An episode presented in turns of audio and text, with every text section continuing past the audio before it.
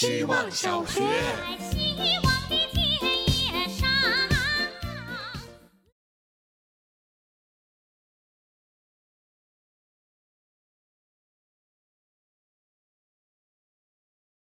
大家好，我是小机灵鬼。我最近在想一个问题：为什么人越长大越像一座孤岛呢？在我的成长过程中，幼儿园、小学、初中和高中阶段，大部分人都能成为很好的朋友，班上的每个人都互相认识。而到了大学，可能四年书读完了，有的人还没说上几句话。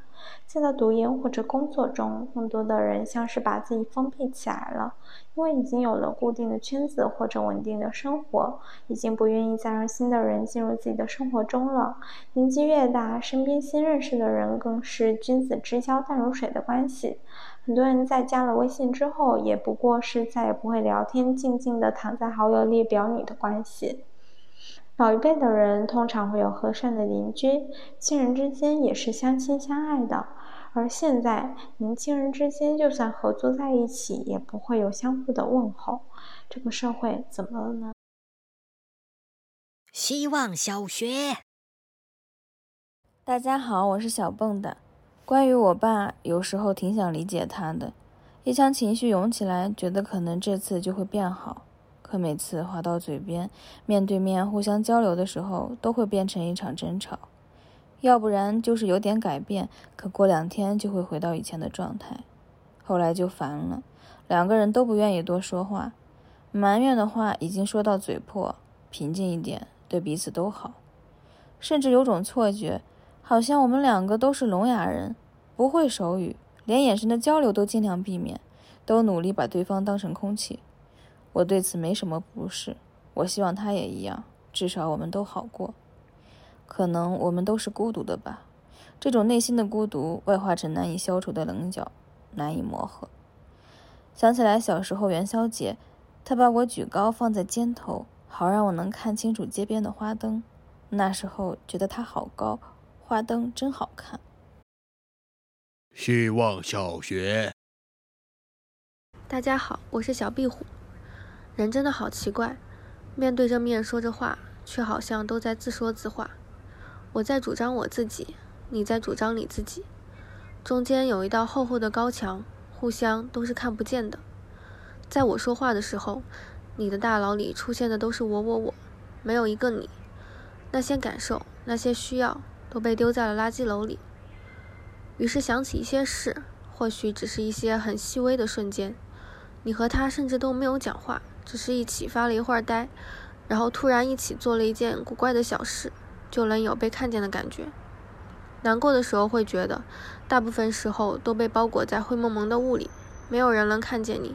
理解更是一种奢望，但也没关系，即使全世界都看不见你，我这个二十六岁的大人也可以看见六岁的小小的你。由我来照顾你，由我来看见你，不要怕，你不孤单。希望小学。大家好，我是小不点，教书快两个月了，最大的感受就是，老师也该有本错题本，总结自己在教学上的问题，而不是把责任都推卸到同学身上。比如说罚抄这件事儿，刚开始我也要求我的学生错一个单词抄五十遍、一百遍。后来发现这是一种极其低效的惩罚措施，把负担转嫁到同学身上，自己一身轻松，效果却远不如花五分钟的时间教会学生怎样去背单词。再比如说，把一切问题都归结到同学笨上，他们不是笨，只是还有一些没有解决的问题，可能是基础差，可能是注意力不够集中，可能是贪玩。老师要做的就是找到问题的根源，帮助他们解决。那些只会抱怨的老师，把学生形容的越无可救药，越是他们自己一无是处。不知道如果是我的学生给我打分，会打几分？现在有没有比刚开学时分数高一些？希望小学。